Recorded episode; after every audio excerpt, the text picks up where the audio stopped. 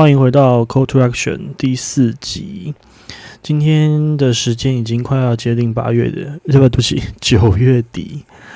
Call to Action 原则上应该是大概两个礼拜会出一集。那呃，这次拖了一点时间，因为就是我有大概有一些，我花了一些时间在准备考试，然后我实在是没有太多的时间可以去整理我每一集的。大纲啊，或者是什么其他的内容，然后所以我就决定，好，那就只能延期了。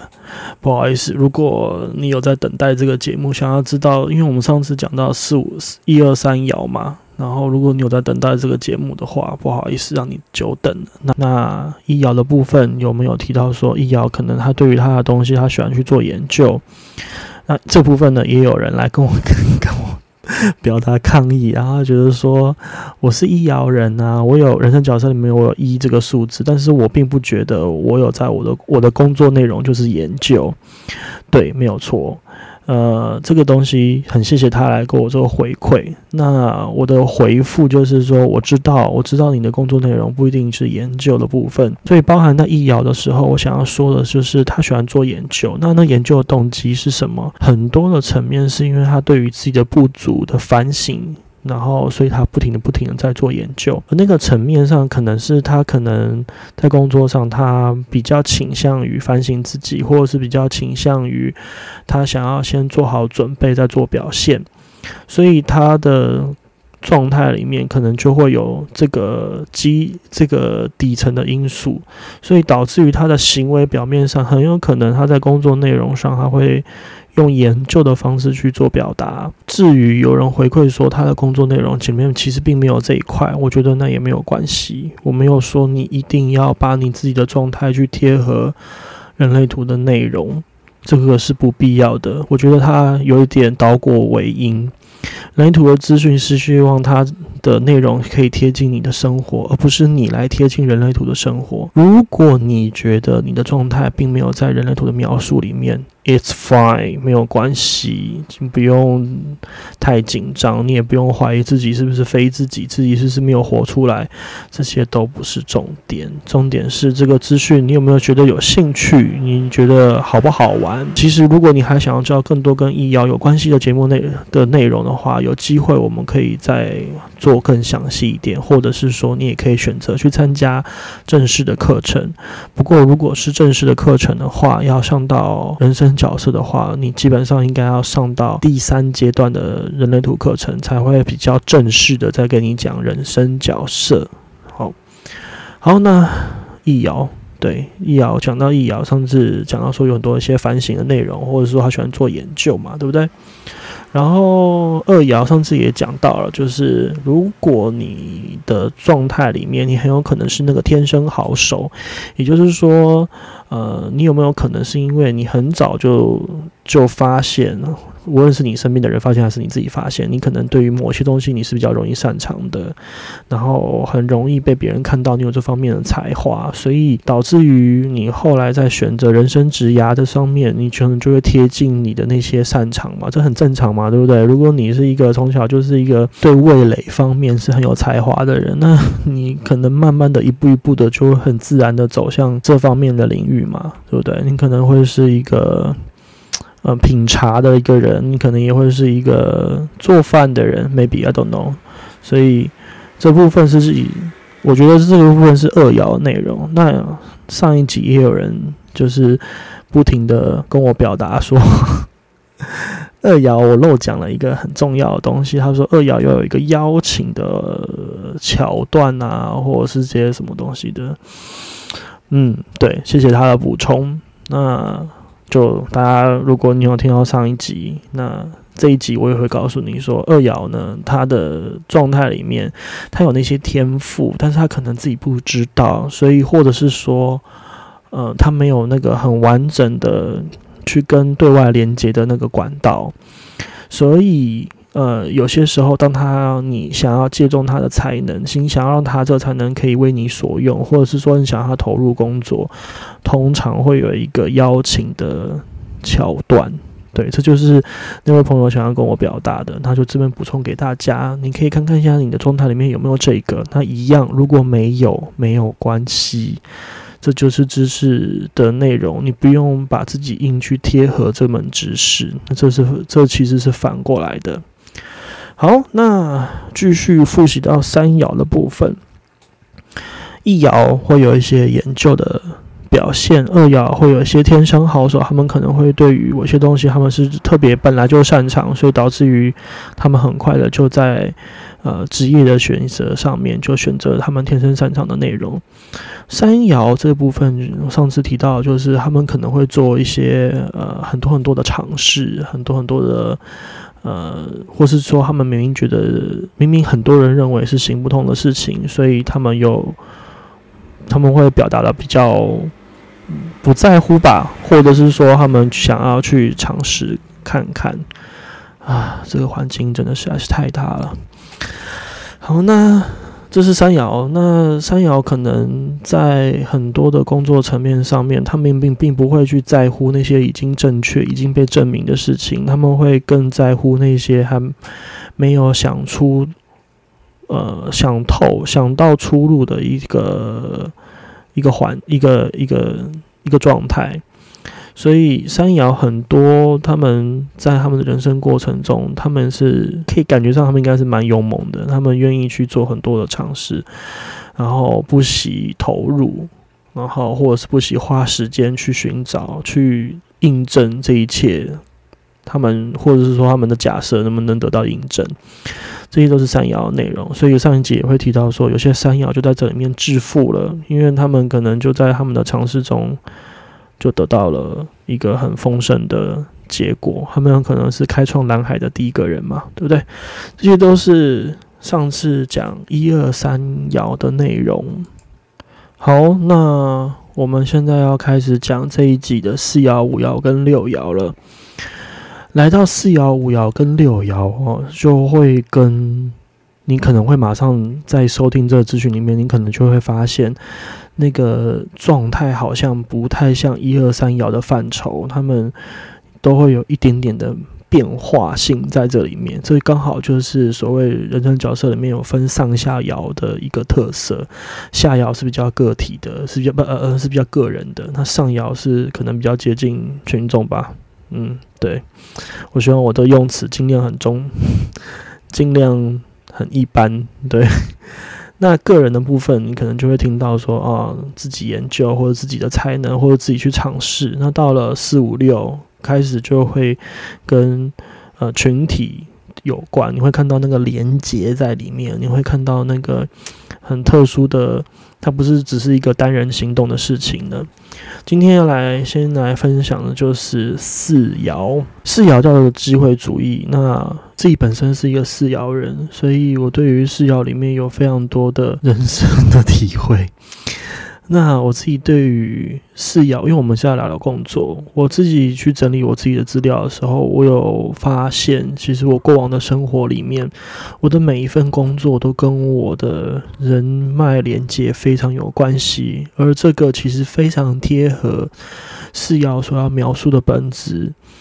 你如果看一些跟人类图有关系的资讯的话，可能会读到一些内容，是说哦，四爻是不是很爱交朋友？四爻是不是很友善啊？或者说四爻是不是不爱变动啊？我觉得这些资讯都对，除了 爱爱结交朋友这件事情，我会打一个问号啦。对，那我自己对于四爻而言的那个友善，我大概可以体验到，就是。我觉得我是友善的，但是别人是是怎么觉得？我觉得就是另外一件事。但是要讲工作的话，我觉得对于工作层面上，我的确在工作上我受到非常多的帮助，都来自于我所建立的人脉连接。然后我有任何问题，我也会倾向在我的人脉连接里面去过一轮，再来去做决定。这件事情对于我的运作上来说是非常重要的一件事情。就是每一个四爻人都有一个自己的蜘蛛网，然后有任何的消息的时候，都会透过这个丝线，然后把讯息传达出来。这件事情对我而言是有特色的地方，是我必须说，如果你本来不是在我的人脉连接里面，你对我于我的影响力也就会很低。所以并不是我自己看法，并不是说四爻人一定会很爱交朋友，或者是说他都一定要在朋友圈里面得到资讯，而是说，如果你本来不在我的小圈圈内的话，你的。你的想法或者是你的意见，通常很难对于我有任何的影响。可能你说了些什么东西，我也不一定会马上听见，除非现场我的朋友也在，然后我朋友听完之后，他觉得很有道理，然后我可能也会瞬间被说服，觉得嗯，你我的朋友都这样想了，我可能就会乐于参考。这就是我认为的四爻的运作，就是不只是那个层面上说爱交朋友，或者是友善，或者是他什么机会主义。而是说，那个影响力对于我而言，要扩及到我身上，是必须透过我身边的人脉网络，才会对于我有所影响。这就是我想要说的四爻。如果你是四爻人，在找工作上的话，你可以问问你身边的人，比如说你有没有想要找什么类型的工作，你有没有需要什么样的帮助。或者是说你在工作上有什么问题，你也可以在你的人脉连接里面去问问看，把这个资讯放出去。我相信其实那些收到的回馈多多少少会有帮助的。我从一开始公务人员到我后来去创业做王军同学，然后做到就是遇到疫情状况实在是很糟糕，因为本来就是。自己的创业内容体质就已经没有很好了，然后遇到疫情就受到很大的影响嘛，对不对？给予我协助的也都是这些人脉网络里面提供给我的帮助，包含其实我这里面受到帮助真的很多，包含我刚开始创业的时候，呃，资金还不算是很稳定，收入不是很稳定嘛。第一个对我提出帮忙的人也是我的很好的朋友。可是我也必须说，我收获、收收获在我的人脉连接里面，我的代价也会在我人脉连接里面付出。我创业之后，我很很快就遇到了就是一些资金上面的问题嘛，那我可能就需要去做一些很呃比较像是打工的工作。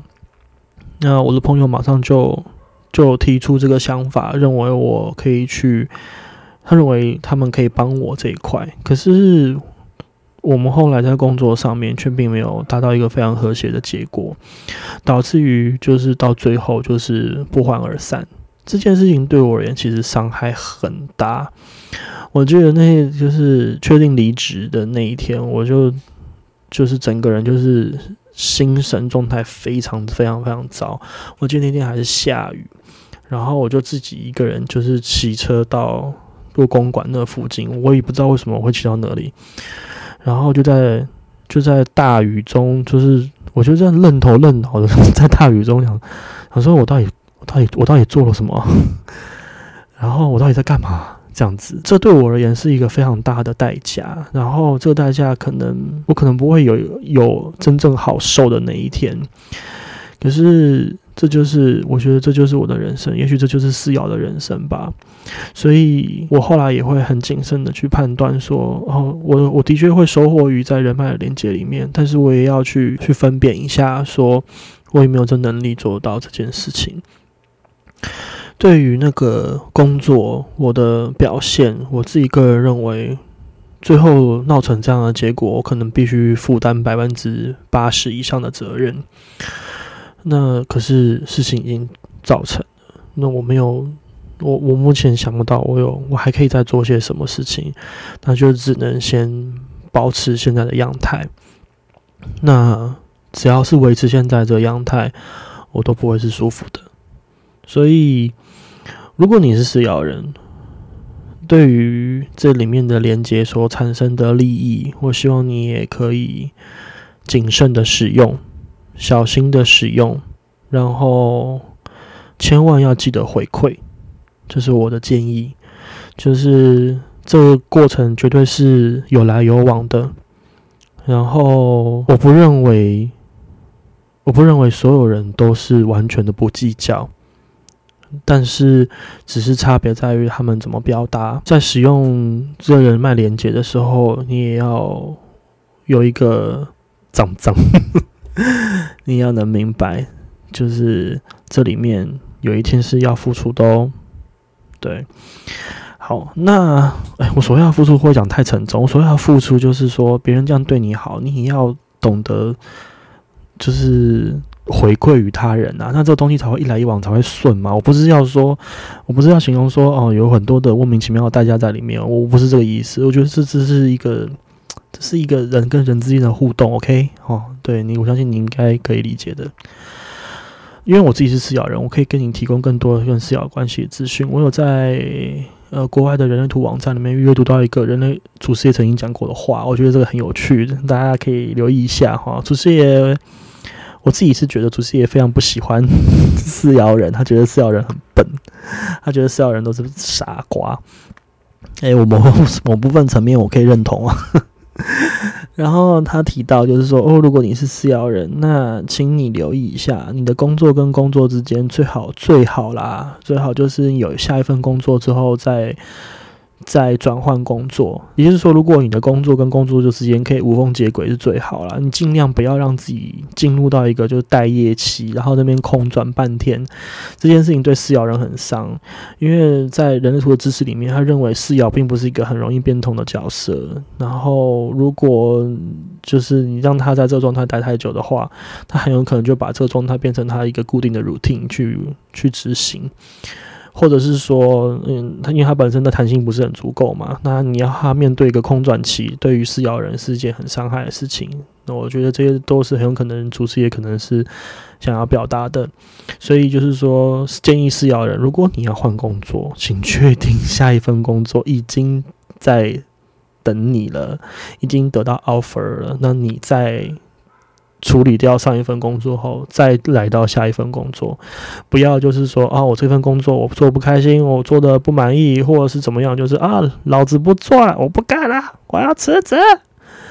那接下来你可能会面对一段非常尴尬的空窗期，对。然后你可能要花很长一段时间才会显，才会进入下一份工作。吊诡的地方就来了，组织也说这种状态其实适用于感情，所以是说，如果你是死咬人，然后你在感情上面你有一些选择要发生了，那主席的意见就是，请你尽量做到无缝接轨，也就是说，当下一个感情出现之前，你先不要急着就把上一段感情放下。可是这种工作跟工作之间的无缝接轨，我觉得，我觉得不会不会有太多人有什么意见，大不了就是个什么旋转门条款嘛，对不对？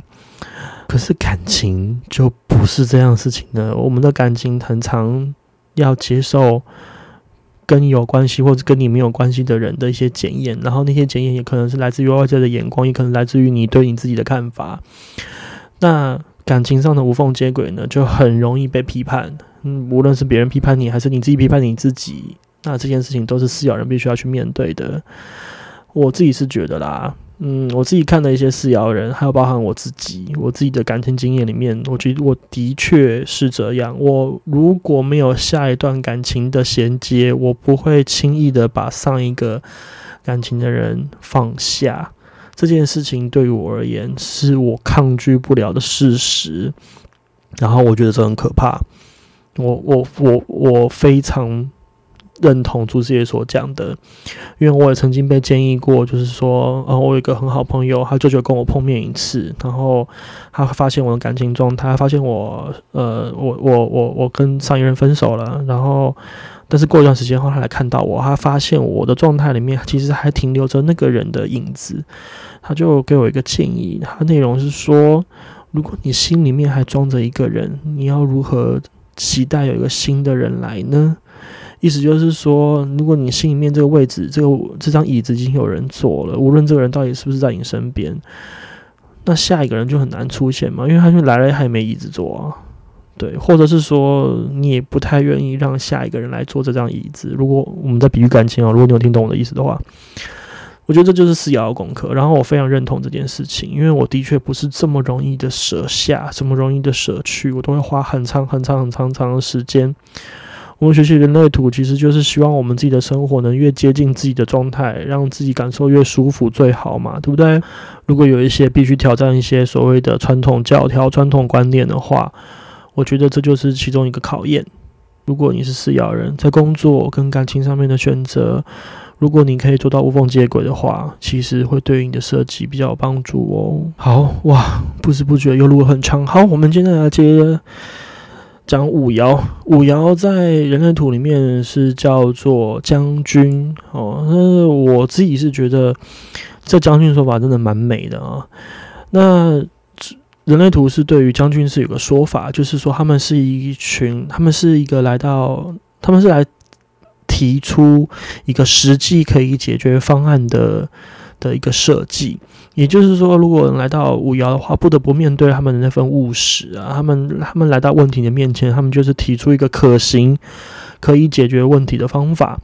那他们这一群人会被列为将军，就是因为他们来到面前，他们来问题面前的时候，他们通常很有可能是可以解决问题的人，这就是五爻的一个特色。认识非常多的五爻人，我其实也不懂。我身边环环绕着一群五爻五五爻人。嗯，我过往的经验，我也会发现，我也很容易喜欢上五爻人。五爻人都有个特色，就是他们老是让我觉得，就是诶，他们就是看事情都有一份轻松写意。然后，呃，他们那跟三爻那种勇于碰撞、碰撞，勇于去。去面对问题的那种不太一样，他们都有一个淡定的味道在他们的状态里面。我觉得这是五爻很容易让我 让我喜欢他们的原因吧。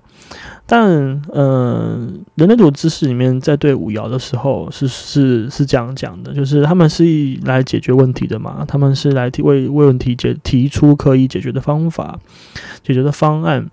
那他们叫将军，基本上代表他们的位阶是一个高的，他们待遇他们可能是一个领导职，所以对于五爻人，他们有几件事情要注意。首先，第一啊，第一就是没有问题的时候，你不要在那边就是不停的找问题，然后让你有机会出来，也就是说，为了解决问题而而制造问题的那一群人，就是队伍。人类图对于五爻的人一个建议，也就是说，请让问题来到你面前吧，而不是让你自己走进那个问题，或者是去制造那个问题。那其实对于你的设计并没有什么太大的帮助。也就是说，如果你在工作中的话，你很有可能你会发现你的同事、你的朋友，他们正在面对一些想正在面对一些困难，不要急着自己就跳进去，这不是最适合你的方案。最适合你的方案就是他们捧着问题来问你说：“诶，某某某，这个事情怎么办？”那也许那个时候你就可以，呃，以一个非常嗯非常符合你的角色去来带领他们解决问题。这就是五爻的其中一个一个建议。然后还有再来就是，除了就是你不要急着自己跳入问题之外呢，还有就是什么时候离开这个问题对你而言也是件重要的事情。这个跟股票很像啊，什么时候进场跟什么时候出场是学问啊。对五爻而言，其实也是这样。你该进场的时候，就是别人捧着问题来到你面前，然后你觉得这问题你可以解决，你再接下来。如果你不行，当然就请你拒绝哈，也不要因为喜欢那个需要感、喜欢那个需求感就什么都接。这其实是其实是损害你的身份的，损害你的、你的、你的价值的。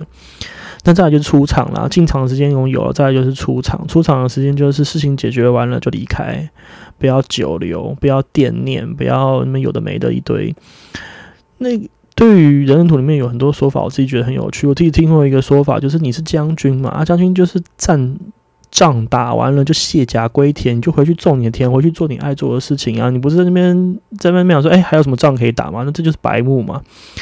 所以，对于五幺而言，就是那进场跟出场的时机是一件很重要的事情。无论你现在在做什么样的工作，无论你现在的责务职务内容是什么，你可能或多或少会有些自己的问题，或多或少会有些别人捧着他们的问题想要带你去解决。在设计上的确，你很有可能是可以解决别人问题的。那弄完了，你就知道，呃，该离开的时候就要离开，不要留念，不要。让自己的状态一直停留在这这边太久，这其实并不会是一件好事。所以这就是五爻内容。那个将军就是为什么可以成为将军，就是你知道什么时候进场，什么时候出场，杀进杀出这件事情是一个人生哲学。杀进杀出这件事情的深层智慧，如果你可以明白这一切，你就刷刷，你就得到别人的尊敬。然后这是非常符合五爻的。而五爻其实某种层面上，他们也蛮需要这个的。然后我觉得这是一个特色。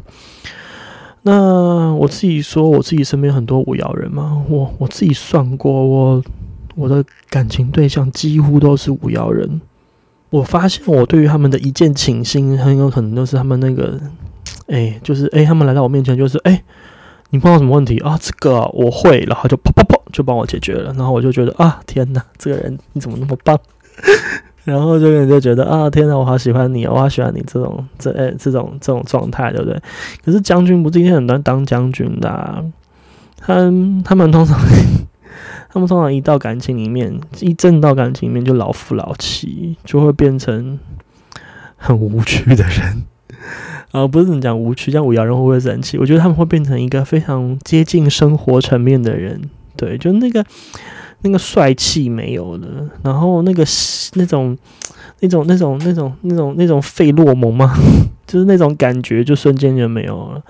他那个对于我而言，有时候就觉得，嗯，我的、我的、我的超人怎么瞬间就就就不见了？那他就再也不穿他的披风了，就就再也不带着我飞，这样免不了会有那个失落，会有那些一小小的抱怨，甚至有时候会怀疑自己，说 我是不是怎么样啊？我是不是？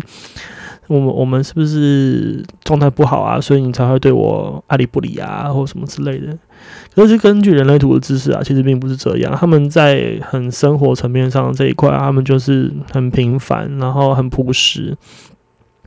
外在看到那些东西是他特意想要营造的形象，而那个形象对他而言很重要。可是当他面对一个他不需要这样做的人，其实。那个人对他而言也很重要，因为当他碰到这个人，就代表他可以放松，他可以休息，他可以做自己，所以我们才会或我们才会看到那个很朴实无华的他。所以这就是五爻喽。我自己对于五爻内容，我自己是觉得还蛮有趣的。希望你都可以在当你的将军的时候，懂得那个杀进杀出的那个智慧。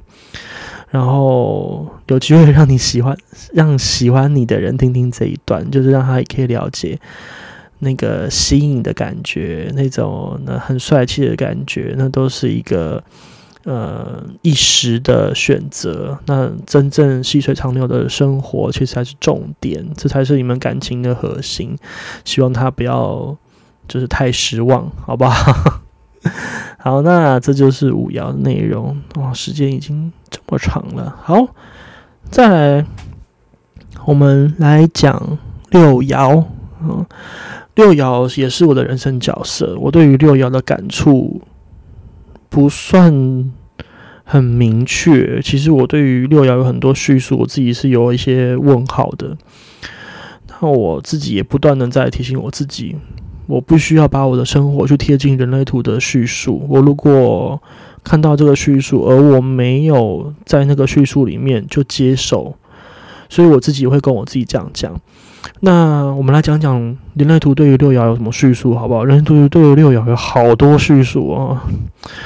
呃，首先呢，听到六爻就说他们是人生典范，然后但是人不会生下来就是典范，对吧？除非你是达赖喇嘛，对不对？生下来就是达赖喇嘛，差别是你是就是哪一个版本的达赖喇嘛？那那个，所以六爻在真正成为六爻的那个状态的时候，也就是他们三十岁之前的时候，他们会有一个三爻的成分，因为三乘以二等于六。嗯，对。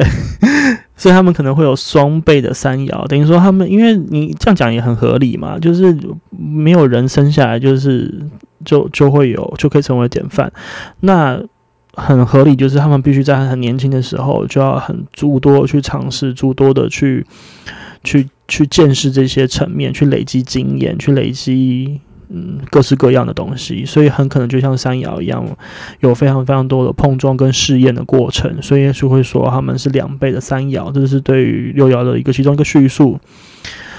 嗯，还有对六爻的另外一个叙述呢，就是说三十岁以后，三十多岁以后吧，嗯，三十就是因为那个呃土星的回归的问题哦。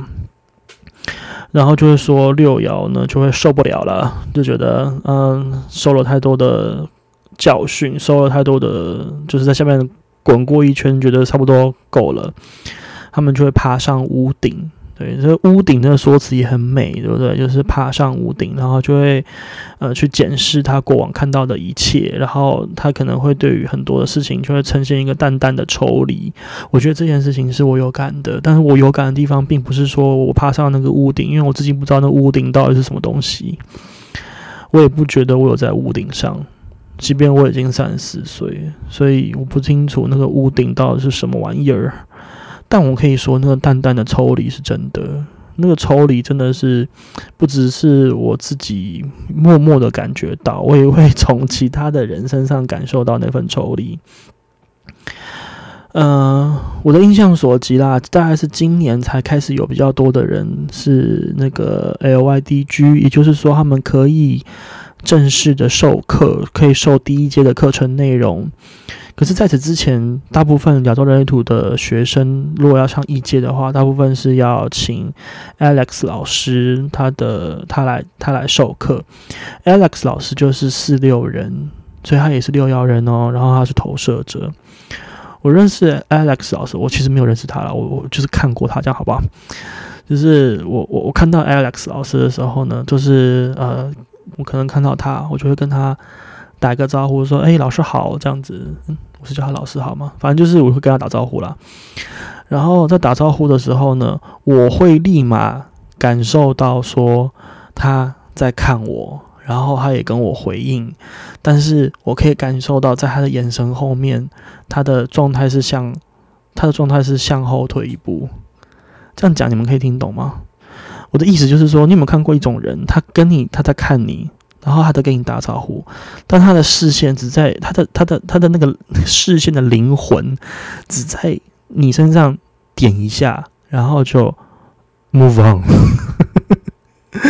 不是说他没有看到你，不是说他不亲切，不是说他怎么样怎么样，都不是。我没有要用任何的负向形容词，因为我自己本身也是十六人，我懂。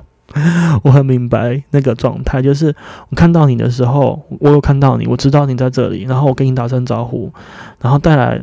但是我的实际的，如果真的有个灵魂在我身上的话，我我是实际上退一步，情不自禁 的保持距离的一种一种机制在我身上。我我也不知道为什么我要这样做，但是我就是觉得这样做比较。我会觉得好像比较有礼貌哦，我会觉得好像比较正常，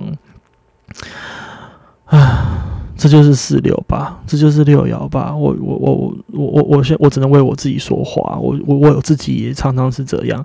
我可能看到你的时候我会很开心，可能是我主动，也可能是你主动，但是我在跟你的那个就是交汇那一瞬间，就是叮一下，然后再来我就会。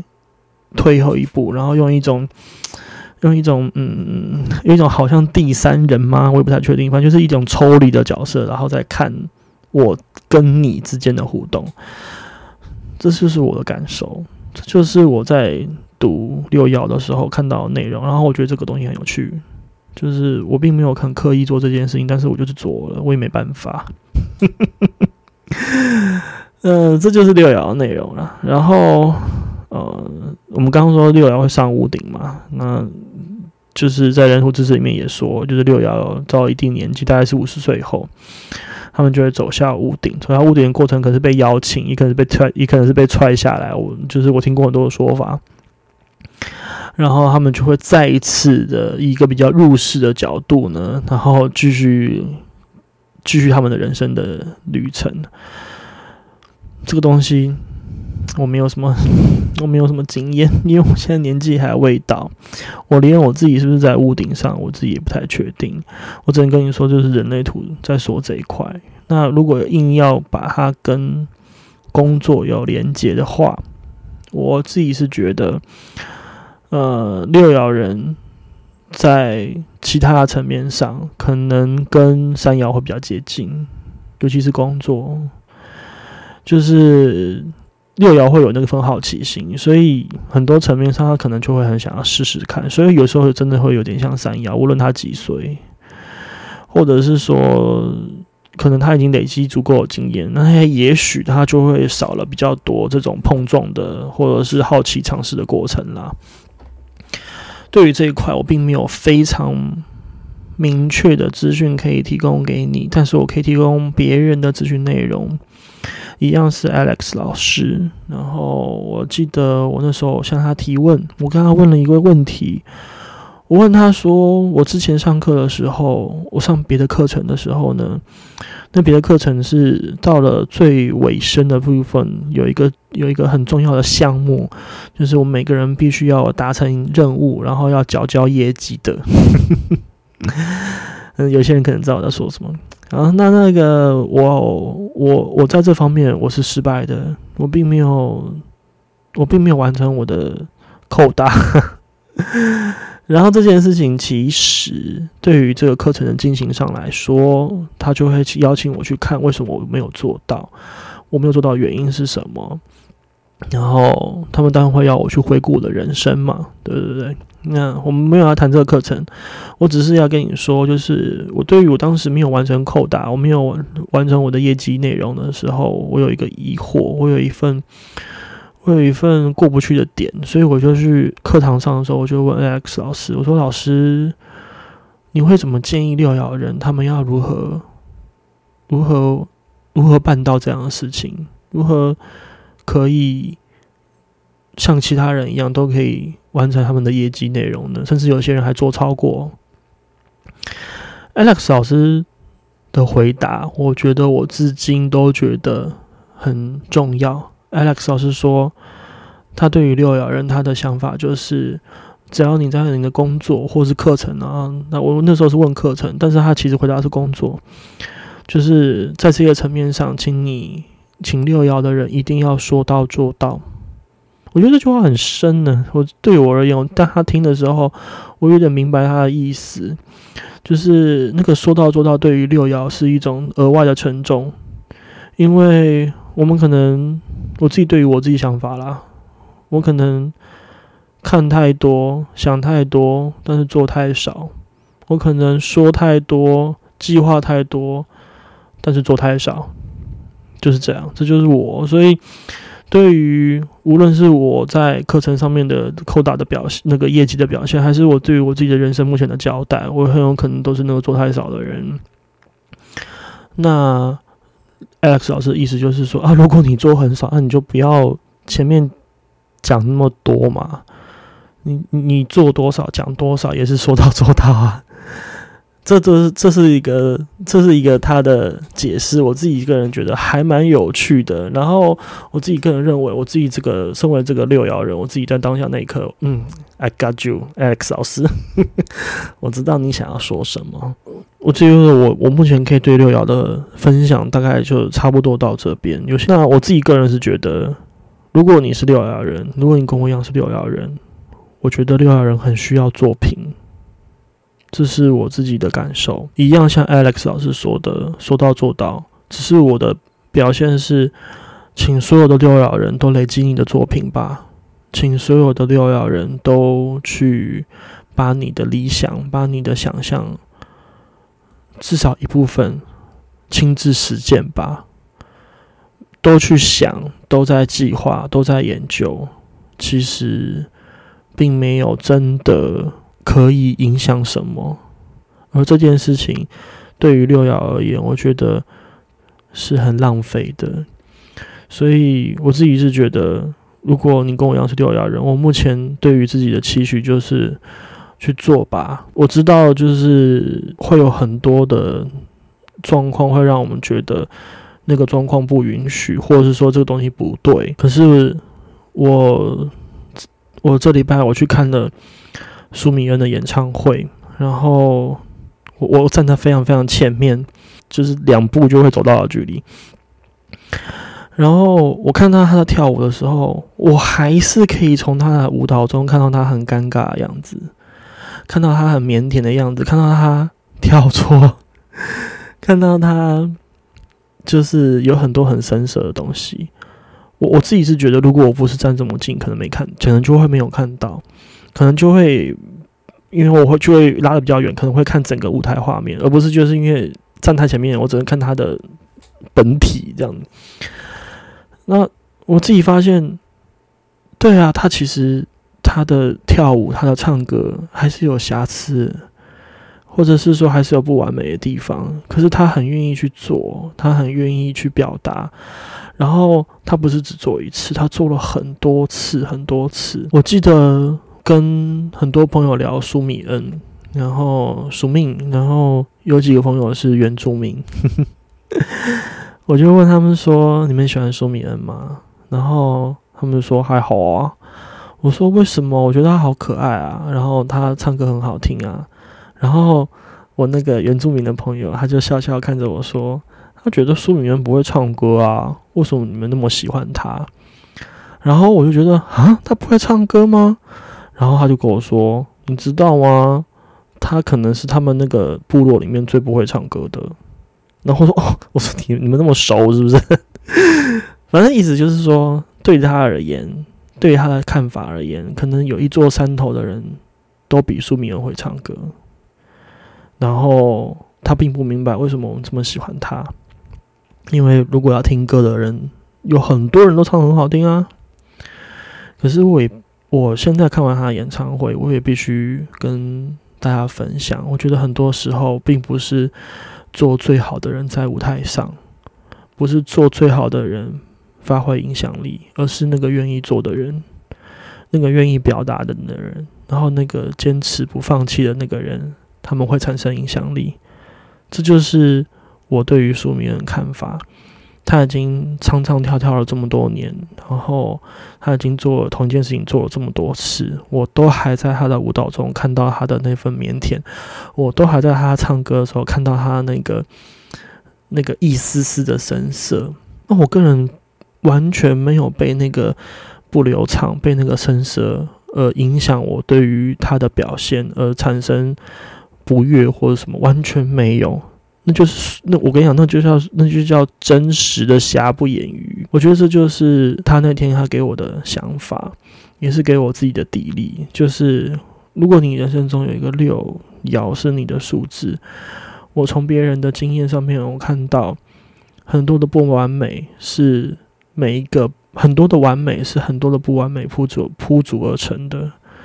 没有一件事情是咚就是最完美的东西。我这个六爻。如果一直在追求那种天生完美的那种东西的话，我可能等一辈子都等不到。可是会有很多人，他们会用他们的生命经验，甚至他们的身体力行告诉我，就是很多事情就是做，会做到有一天有一个人会来到你面前，然后告诉你说：“我觉得你很多东西怎么样怎么样怎么样，但是我觉得你做的很好。”我觉得那个对于我而言，我就觉得那就够了。我觉得那对于六爻而言，可能也就够了。好，那这就是四爻、五爻、六爻的内容喽。四爻，我们刚刚说了机会主义，他们可能会在他们的人际中收获，但是代价也可能在人际中付出。五爻，请你理解工作中那个杀进杀出的智慧。每一件事情是很有 timing 点的，请你，请每个五幺人在你的工作经里面把握那个时机。进场时呢，就是正确并且实际的提出解决方案；出场的时候，就是不要留念。那对于六爻人生典范呢，就是我自己对于六爻的建议，就是累积你的作品吧，然后说到做到。这是 Alex 老师告诉我的，然后我很努力的想要实践啊，Alex 老师。呃，但我有时候还是会执着于那个我想要一次就完美的过程。我会继续努力。那这就是我们在人生角色里面关于工作层面的叙述。以上就是本集的内容。那我们接下来要进入这次的建股的游戏的部分喽。呃，关于这次呃建股的游戏，我们一如往常，我们还是来介绍一下什么是建股的游戏哦。所谓的建股呢，是人类图里面的一个能量中心。然后，如果你本身是生产者的话，无论是显示生产者还是纯生产者，你的建股能量中心都是有颜色的，也就是它会呈现一个稳定运作状态。而通常，它很有可能会成为你的内在权威，除非你的内在权威是情绪啦。那无论你是不是情绪，只要你是生产者，你都可以借由你的建股权威的运作，去帮你分辨、去理解一下目前你的你的决定要如何去做，或者是说如何去厘清一下你目前的状态。这是生产者里面的生产者的使用自己的内在权威的一种方法。我开开始做建股游戏的这一块呢，就是因为在实践生产者的内在权威，就是透过建股来询问问题的时候，我自己注意到有很多人其实并没有办法跟跟别人沟通他的问题，或者是说他不好意思去问。还有很多任何假设啦，导致于因为要使用建股的权威，必须要有一个，嗯，要有一个询问的环节，就是要有这个步骤，就是要有别人来问你问题。那很多人都会在实际的操作上面遇到障碍。我自己个人是觉得，我很支持学任何一样东西，一定要让他学以致用，因为。我觉得上课那么贵，我一定要让它有用，所以我就做了这个这个桥段。我希望大家可以来练习。如果你是生产者，欢迎你提问，把你的问题，把你的问题写在我建立的表单里面。那我就会透过这个节目呢，对你询问。那如果你本身不是生产者，人类图说，虽然你们的荐股可能没有办法。不是你们内在权威，但我觉得他说不能，你要不要试试看？这也是我其中一个想法，对不对？别人说你不能，如果你不能，你自己没有任何的经验累积，你自己你自己没有去发掘这一块，那不是也很可惜吗？就是别人说什么你就信什么，对不对？那如果你觉得这东西很有趣，你也觉得可以帮助别人，我也邀请你把这个。这个这个节目推荐给你的朋友，你可以告诉他们说：“哦，我我知道有一个人在做这方面的事情。那如果你有什么问题，你可以，你想要知道答案，你的话，你可以透过的他的节目、他的表单去练习一下你的荐股。也许那个人会因为你的引荐而得到帮助，也不一定，对吧？好，那以上呢就是荐股的去。建股哦，那荐股游戏要怎么玩呢？很简单，就是刚刚不断提到的表单，你把你的问题放上来，然后呢，我就会在录制节目的时候呢，针对你的问题来询问你。那这个询问当然是一个广式的询问，就是我会透过这节目，你在收听的时候就会有人对你问问题，你可以试着去练习一下你的建股对于这些问题有没有回应呢？那无论他有没有回应，都邀请你去观察一下你真的你的身体的运作。如果没有回应，你还是可以做；如果有回应，你当然也还是可以做，或者是不做都可以去感受，就是去感受一下。如果有回应的事情去做，感受是什么？如果没有回应的事情去做，那感受又是什么？这东西经验累积很重要。这东西我在上 Marian 老师的课程的时候，Marian 老师也有提过这一点。我自己对于他的想法是非常赞同的。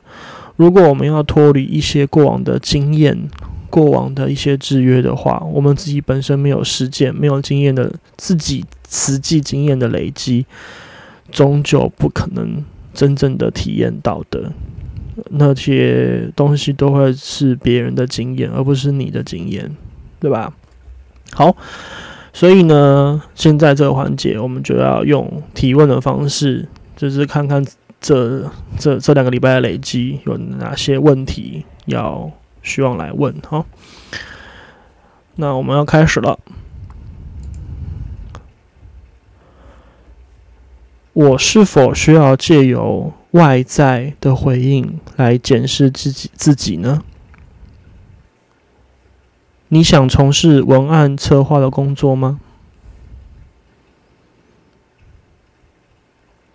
你想学有氧脊骨有氧吗？你想要做网络拍卖吗？你要回去原来的公司工作吗？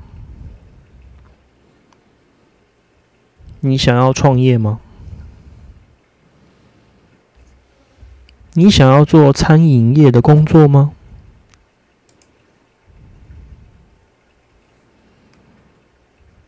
你想要做研发类型的工程师吗？你想要做研发的机电整合工程师吗？你想要做研发的机构工程师吗？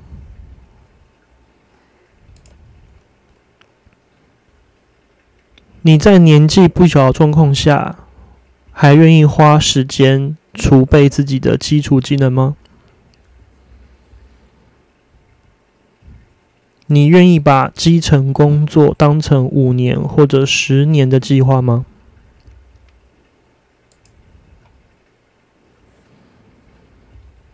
你想跟随这老板吗？你想搬家吗？你要去卡玛工作吗？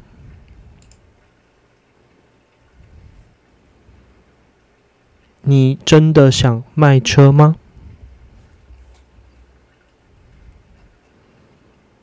非常感谢你们交付这些问题，那希望你们也会继续投放你们的问题给我。以上就是第四集的 Call to Action 的节目内容，谢谢你，晚安。